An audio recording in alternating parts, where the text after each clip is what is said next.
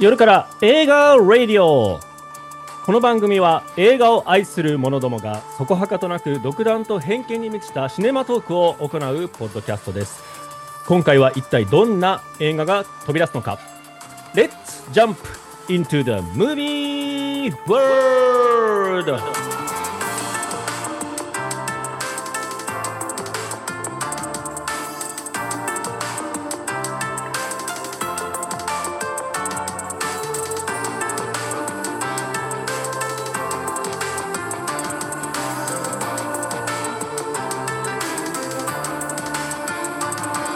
さあ始まりました。夜から映画ラディオボリューム32私ホストのノブオです。今回お届けするのはゴジラマイナスワンマイナスカラーでございます。あのボリューム31前回ですねこちらゴジラマイナスワンを取り扱ったんですよ。またゴジラかよ。思われるかもしれませんがあ今度はね同じ映画の違うバージョン白黒バージョンを見てきたんですよ。昨日見てきたほやほやなので、これはね、言わねばならぬ。というわけで、えー、今日は放送をね、することにしました。収録をすることにしました。はい。皆さん、お元気でいらっしゃいますか？今日はね、えー、2月の12日月曜日、えー、3連休の一番最終日になっております。みんな何をしてるんでしょうかね？ね。えー、昨日は映画館に、えー、行ったんですけれども、ゴジラマイナスワンマイナスカラーを見るためにね、えー、朝一番から8時半の回を見るために新宿の東宝シネマズに行ってまいりました。朝早くて、映画館って、え、何時に開くのか皆さん知ってますか？何のクイズでもないんですけれども、朝はね、7時とかから空いてるわけじゃなくて、あの、8時半の回を見るために行ってみると、あのー並んでるんですよね。入り口の、ビルの入り口のところで、下の入り口のところで。うん。で、大体ね、8時過ぎに、えー開くみたいですけれども、人が結構おって、ね、まあ、休日、祝日だったからっていうのもあるんでしょうけれども、あ、こんなに人が来てるんだって思いました。それでね、えーゴジラマイナスワンマイナスからは僕の目当てのやつなんですけれども、もう公開から、あれ、去年の11月、12月に公開したやつですよ。ゴジラマイナスワンという映画をね。でも、僕が見たやつ、マイナス1、マイナスからの白黒バージョンは、ほぼ満席でした。びっくりしたって、8時半ですよ。ね。寒いし、しかも。ね、お布団でぬくぬく寝ときたいところなんじゃないかなと思ったんですけれどもね、満席で、えっ、ー、と、まあ、いろんな人が来てました。僕の横にはね、なんと外国人の同母式カップルが座っていてね、で右隣にはあの、おじさんなんか、僕もおじさんなんですけど、おじさんなんかが座っていていっぱいでした。で、今回の、えー、ゴジラマイナスワンマイナスカラーはね、え、ー、と、特別上映ちゅうわけで、えー、ちゅうことで、マイナスカラーが特別というよりかは、えー、新宿東宝シネマズは特別な設備がついた、えー、スクリーンが結構あるんですよ。で、僕が見たのは MX4D というやつを見てきたんですよね。知ってます？皆さん ?MX4D 聞いたことあります ?4DX とかね、MX4D っていう、えー、上映形式があって、僕が見たやつは、えっと、座席が揺れるやつです。座席が揺れたり、風がかかったり、え背中からボコって押されたり、あとはね、あのー、劇場の中、スクリーンの横に、あの、フラッシュみたいな照明設備がついていて、それがシーンによってはピカピカ光るやつが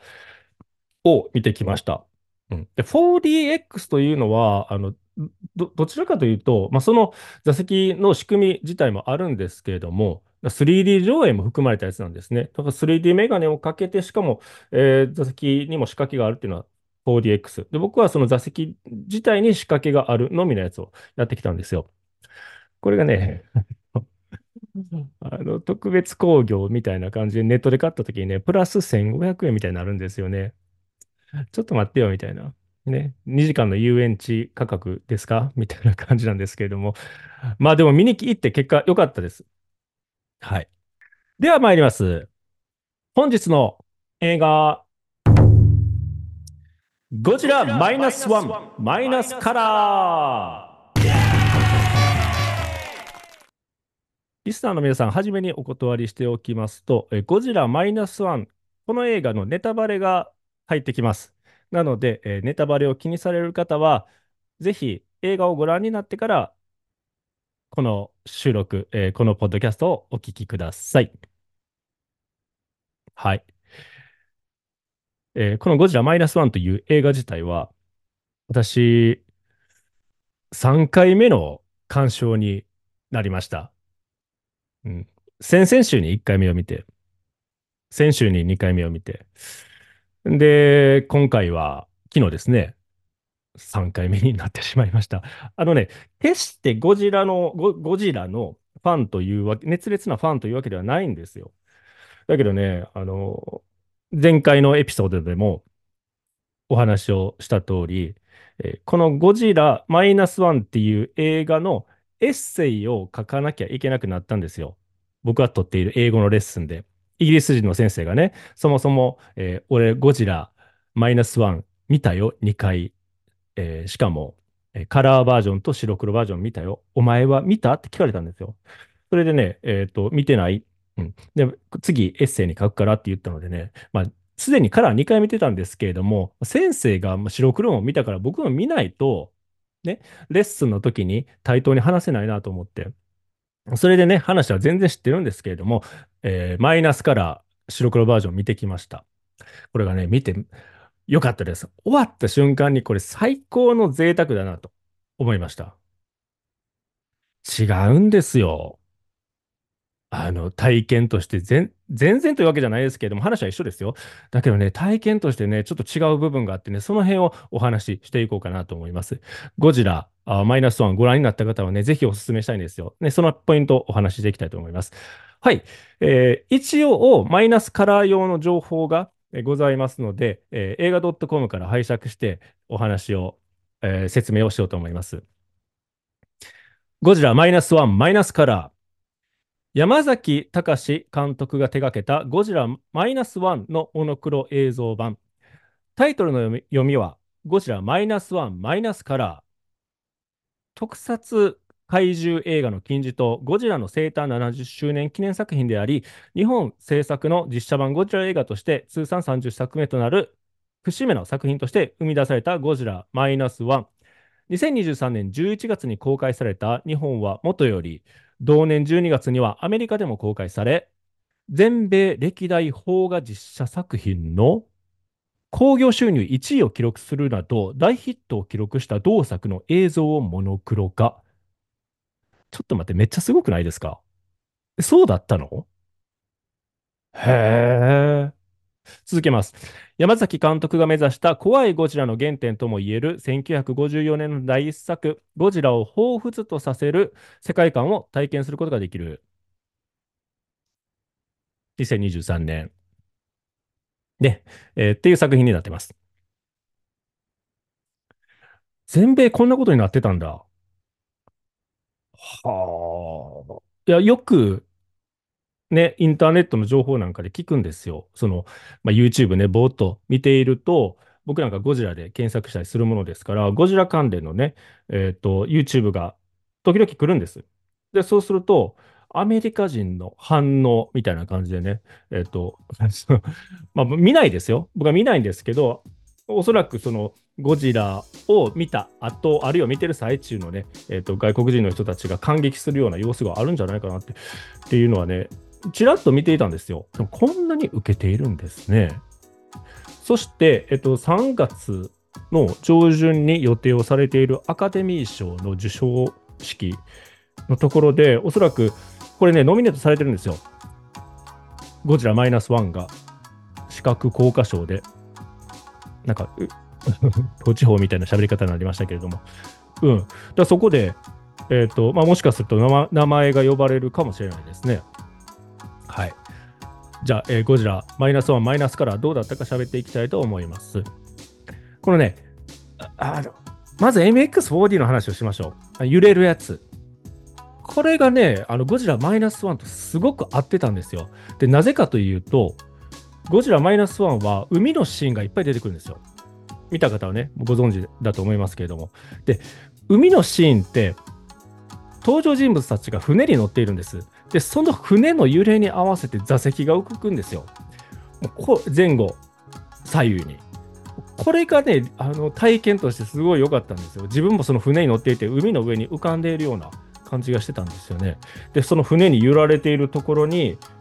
えーと、ゴジラがボーって現れるっていう。で、ゴジラが現れた時には風が吹いたりとか、あの水滴もちょっと、今回水滴あったのかな？ちょっとありましたね。で水滴はちょっとピャッとかかるようなあの座席の仕様にもなってるんですよ。そこが、あの、もう遊園地で来てるみたいな感じでしたね。で、それから飛行機ですね。えっ、ー、と、主人公の敷島さんは、神木隆之介がね、演じてるやつなんですけども、飛行あの特攻の飛行機、特攻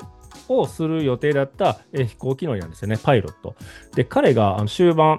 ね、戦闘機をあの操縦するというシーンもあるんですけども、そこもね、飛行機のこの、なんですか、左右の傾きに合わせて座席が揺れるんですよ。あれがね、良かったんですよね。うん。はい。そしてね、あの、MX4D の方式は若干匂う、香りみたいなのも出るんですよ。で、まあ、例えようのない香りなんですけど、まあ、それとは別に、あのー、これちょっと大きい声では言えないんですけれども、どうやら見に来ているお客さんの中に僕の付近に座っていた人の服がなんか匂ってきていたんです。あんまり洗ってへん服の匂いってあるじゃないですか。あの皆さんのご想像にお任せしますけれども。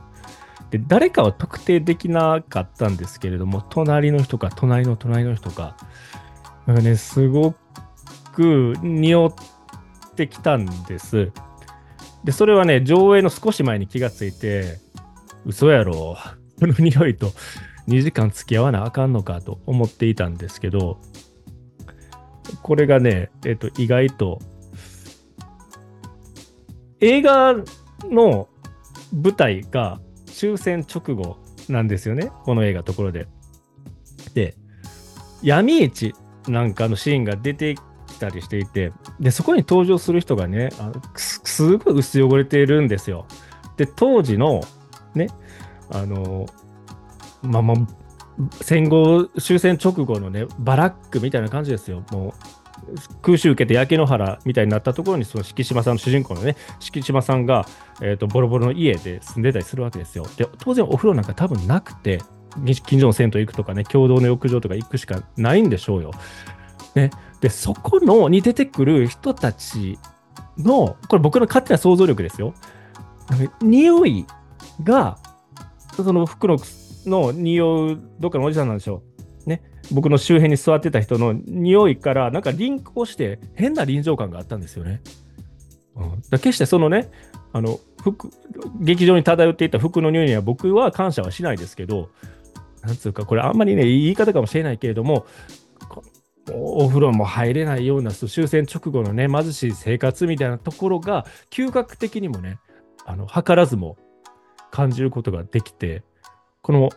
MX4D プラスアルファの効果がありました。そんな体験はね、多分皆さんできないと思います。うん。そんなに呼ぶ人、いつもいつも来るわけじゃないですから。はい。えー、ちょっと品のない話であったと思いますけれども、えー、MX4D、そういう意味で良かったです。で、それからね、えっ、ー、と、マイナスカラー、えー、白黒画質についてちょっとお話をしたいと思います。この白黒画質、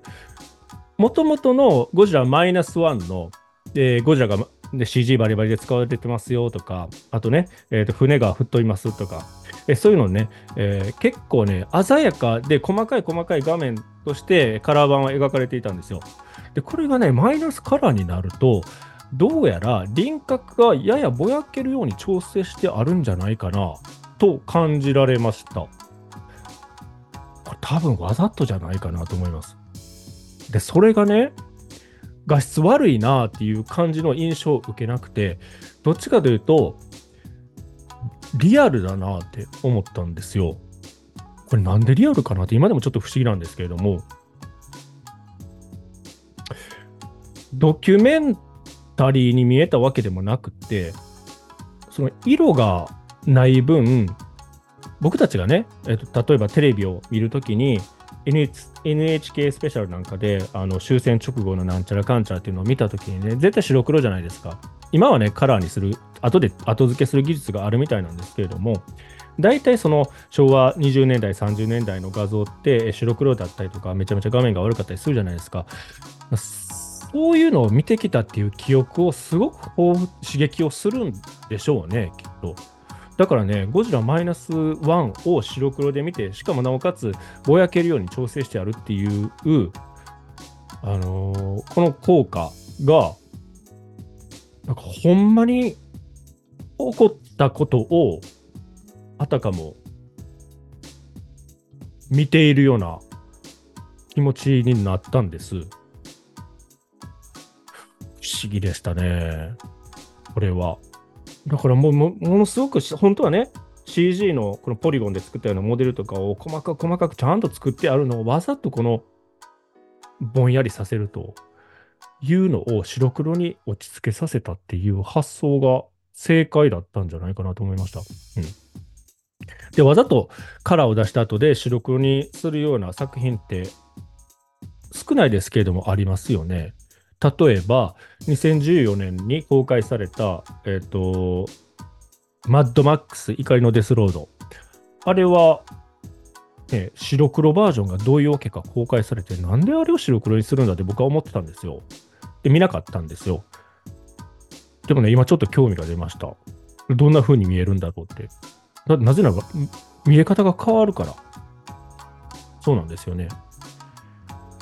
だから、うん、カラーバージョンもね、よく作ってあったんですよ。ちゃんとね、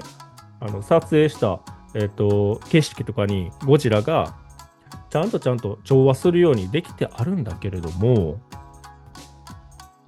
もうほんまにそこにおるみたいな、そこに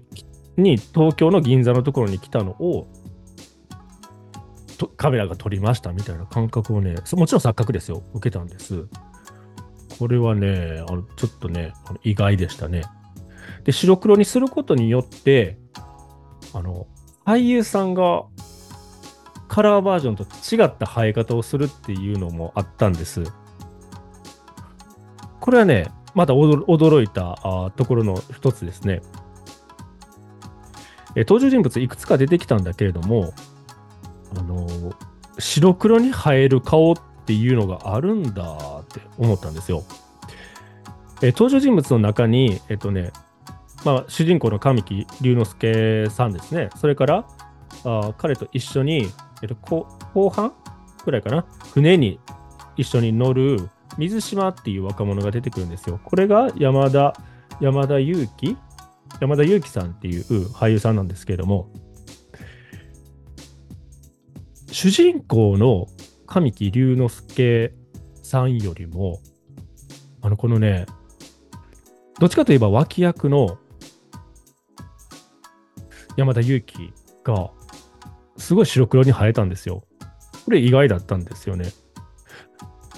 本当にこういう人がいたんだな。なんて言えばいいんだろう。この神木隆之介さんはどっちかというと、今風の顔なんだって思ったんですよ。で、昭和20年ですよ。あの時代は昭和20年、21年、終戦の年と、終戦の年とその次の年ぐらいが舞台ですから、で、その時に実際に、あの、いてた風な存在感として出てたんですよね。何なんだろうな、これは。昭和顔なのか？全然わからないんですけど、あと白黒になることによって、より、えー、存在感があったっていうか、この人ほんまにいた感じがえー、この人本当にいたんじゃないだろうかっていう印象を受けたのが野田さんです。何だったっけ？吉岡秀隆さん、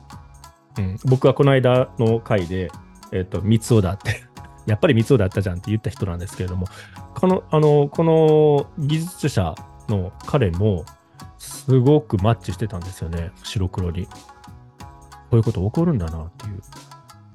うんこれが俳優の見え方に白黒が影響したっていう面白い発見でした。で、それから、あと白黒になることによって、黒がより黒いんですよ。このゴジラマイナスワンの一番最初のシーンで、大戸島っていうところでね、えっ、ー、と、神木隆之介が、えー、不時着するんですよね。戦闘機で。うん。で、そその島のところで、えーと、夜になって、で、えー、放射能で突然変異する前のゴジラがね、恐竜みたいな形ですよ、襲ってくるっていうシーンがあるんだけれども、真夜中なんですよ。です。ね、め黒がめっちゃ黒暗かったんですよ。それでカラーの時とは全然違う恐怖感がその時あって、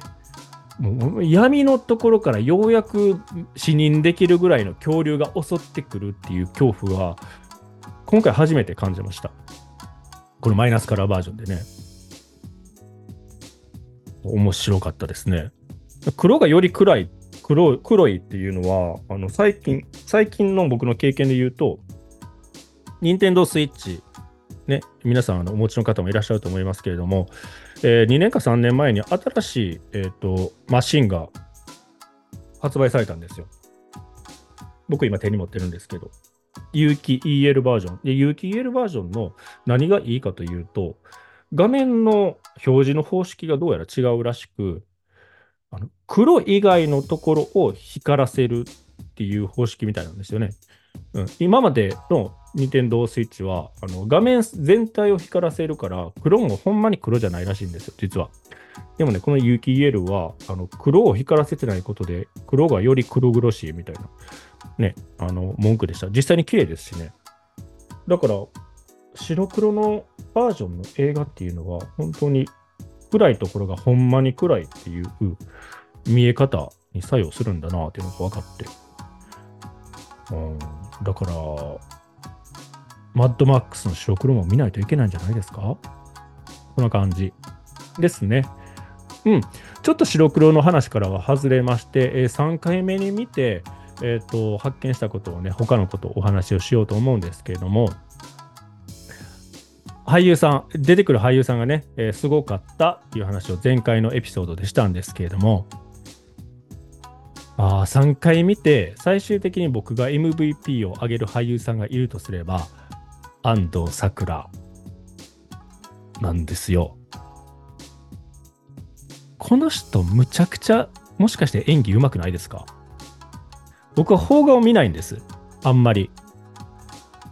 だからね、あの、ということは、彼女が出ている映画もほとんど見たことがないということなんですけれども、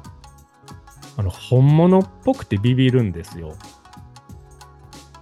これ説明難しいんだけど、演技が全然説明的じゃないなあっていう表現の仕方が正しいのかな。セリフもそんなにあるわけじゃないんですよ。うん。でもね、ちゃんと存在感があって、主人公の敷島のね、え大人に住んでいて、えー、自分の子供を3人亡くしたっていうね、おばさんの役をやってるんですけど、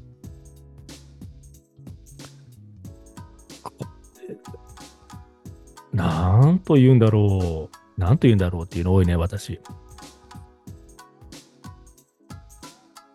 表情と間が神がかっているんです。で、かっき龍之介さんは、まあ、セリフも多いし、まあ、どっちかというと、出っ放しだから、あの、悪くないんですよ。悪くない、悪くない。全然悪くないんだけど、まあ、どういう気持ちかっていうのを、口で喋って言うシーンがどっちかというと多かったので、それはね、脚本、そういう脚本だからっていうのもあるけどね、まあ、説明的だなっていうところはあったんですよ。まあ、もちろんね、安藤サクラの役と比較してなんですけれども、でもこのすみこさんっていうおばさんがね、例えば、あの終盤で、えっ、と、と、えっ、とね、敷島の住んでいる家にで子供のお世話をしているっていうシーンがあってそこでねあの電報を、えー、郵便局みたいな人が、ね、持ってくるんですよ。でその人と会話ををするっていうシーンがめっちゃ印象に残って覚えてます？皆さん。一番最後の方で。でこの電報の中身っていうのがね本当にラストのラストに関わってくるところなんだけどこのね、電報を持ってくる人と一言ぐらいしか交わさないんですよ。声を出してセリフ言うのそこだけ。だけど、神に目を通して、その書かれてある内容を飲み込んで、はっとなっていく表情の変化とか、え、こんなことできるって、できるって思ったんです。うまいなあっていう、これね、見てほしいんです。そこに注目してね、もう一回見る機会がある人はね、見てほしい。で、それから、えっ、と、あの、ちっちゃい子供が出てくるんですよ。アキコっていうね。あの、主人公、敷島のところに、えっ、と、若い女性と一緒に転がり込んでくる、えー、登場した時は新生児で、まあ、成長して1歳、2歳になる、最終的にはね、1歳、2歳の女の子が、ね、出てくるんですけど、この安藤サクラが演じるすみこっていう女性と、このあきこ、あきこちゃん、1歳、2歳の女の子との芝居がね、ものすごく自然だったんです。1歳、2歳の女の子だから、もうあんまり芝居らしい芝居できないんですよ。で、そこにお芝居として合わせられる、合わせられてる、このすみこさん。すごく自然だったんですよね。ああ、安藤サクラの出てる作品をね、これでちょっと見ようと思ったんですよ。怪物級、例えるなら。うん、演技の怪物。これ僕今ダジャレ言ったんですよ。あのね、去年実は怪物、そのタイトルも怪物っていう映画がものすごく流行って、えそこにね、あの母親、あの小学生かなんかの男の子の母親役として出てくるんですよね。安藤サクラさんが。その名も怪物です。え演技の怪物とかけて、えー、おもんないダジャレを言いました。すいません。はい、えー、その他ですね、えー、小ネタ的に今回3回目の鑑賞で気づいたところなんかをね、お話をすると、えー、ゴジラがね、え、現れる、海から現れる、ちょっと、ちょっと前に、深海魚があの浮かんでくるというような描写がありましたよね。で、このね、浮かんでくる深海魚が、なんというか、すごい変な形してたから、これ何が起こってるんだというのがね、あの1回目見た時には全然わからなかったんですよ。で、2回目見た時にどうやら、その深海魚の口からなんか風船が出てる風なデザインになってるんですよね。あれ、どういうことかなって思っていて。で、えー、よく考えなかったんです。全然重要じゃないシーンですから。で、3回目見た昨日の時にようやく思い至ったんですよ。深海魚って高圧のね、深海で生きているものですから、浮き上がった時に、その減圧、圧力が急激になくなることによって、体の中がね、なんか出ちゃう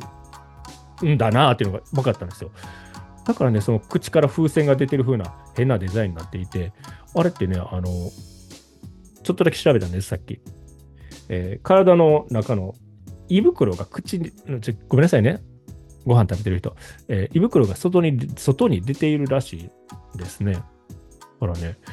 あの、この減圧、ね、えっ、ー、と、圧力、水圧とか圧力っていうのが、ゴジラを最終的に、駆除するための作戦としてね、使われていたんですけれども、それがね、ゴジラの自身の描写としてもあって、えっ、ー、と、最後ね、えっ、ー、と、ゴジラをまず、フロンガスの泡で包むことに、包むことによって沈めるでしょ？うん、で、それで死なへんかってから今度、ね、体の周りに巻きつけた浮き袋で急激に浮上させるっていう仕組みがあったんですけど、まあ、確かに浮き上がってきて海面に顔を出したゴジラの肺組織がボロボロになっていたんです。まあ、それはあの急激な減圧によるものなんだけど、でも顔をちゃんとちゃんと見てみると、ちょっとね、あの目が目があの外にボコって出ていてあの驚いたみたいな顔になっていたんですよ。これよく見てみたらね、本当にその減圧でこいつの生き物としてのこいつの体がそういうふうにおかしくなっているんだなっていうのがね、わかる表現でしたね。えっ、ー、と、正直ブサイクでした。ゴジラさん。はい。で、このね、あの、ちょっと思い出しました。水圧で、結構、まあ、深海を舞台にした映画ではね、重要なあのファクターでして、急激に浮き上がることによってね、あの人が死んじゃうみたいなシーンがあったりとかね、えザ・デプスっていう映画があるんですけれどね、あれはちょ,、ね、ちょっとね、嫌なこと思い出しました。うん。潜水艇でね、えー、急に浮き上がるからね、それで体がどうなっていくみたいな描写があってね、まあ、興味があったら見てみてください。はい。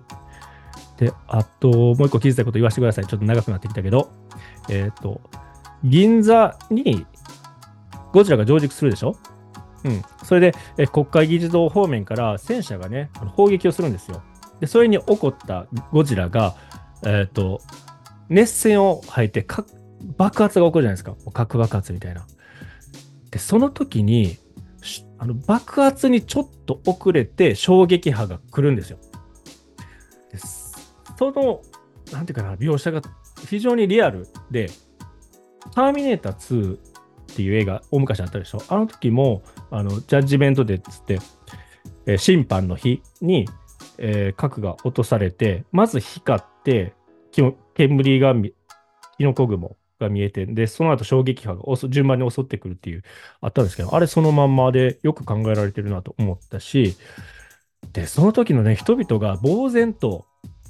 何が起こったんだってつ、ね、突っ立っている背中がめっちゃ不気味だったんですよ。で、もうどうしようもなくて何が起こったんだってわからないまんま衝撃がボーンと襲ってきて、あの砂煙で見えなくなるっていう。あれがなんか不気味で怖かったですね。で、それからね、あの、主人公の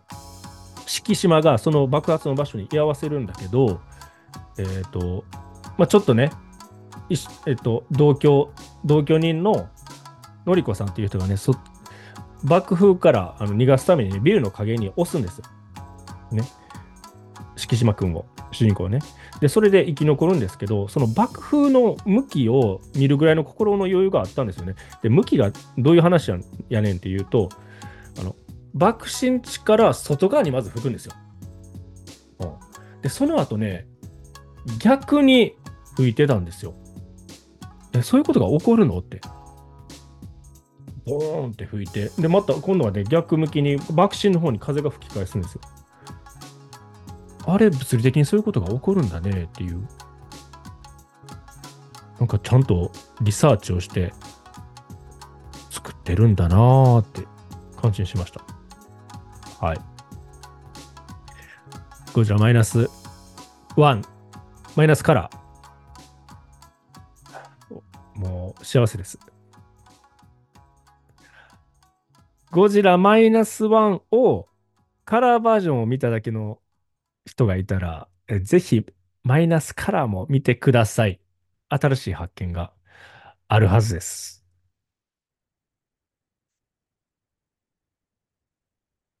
今日はこんな感じ、えー、では次回は、えー、ゆうまさんとお送りするキルビル。これについて話したいと思います。来週の火曜日の晩にタイミングが良ければ配信をしようと思っています。お楽しみに。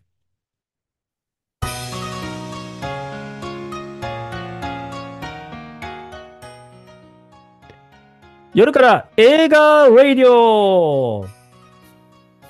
今回はしつこく2回目のゴジラ マイナス1マイナスカラー見てきたので、ね、このほやほやの情熱をお伝えするために収録して配信しました。僕はやっぱ性質としてね、気に入った映画をね、何回も何回も見るんですよ。今回3回目、まだ見たいもん。これソフト版出たら絶対買うね。何回も見た映画っていうテーマでね、今回、あの、今回じゃないわ。えー、今後、喋っていっても面白いんじゃないかなと思います。一番見たのなんだろうね。スター・ウォーズエピソード2かな ?4 回見たんですよ。それから、マトリックス・リローディット、いろいろあるんです。ね。えー、映画、これからも皆さん一緒に楽しんでまいりましょう。さようなら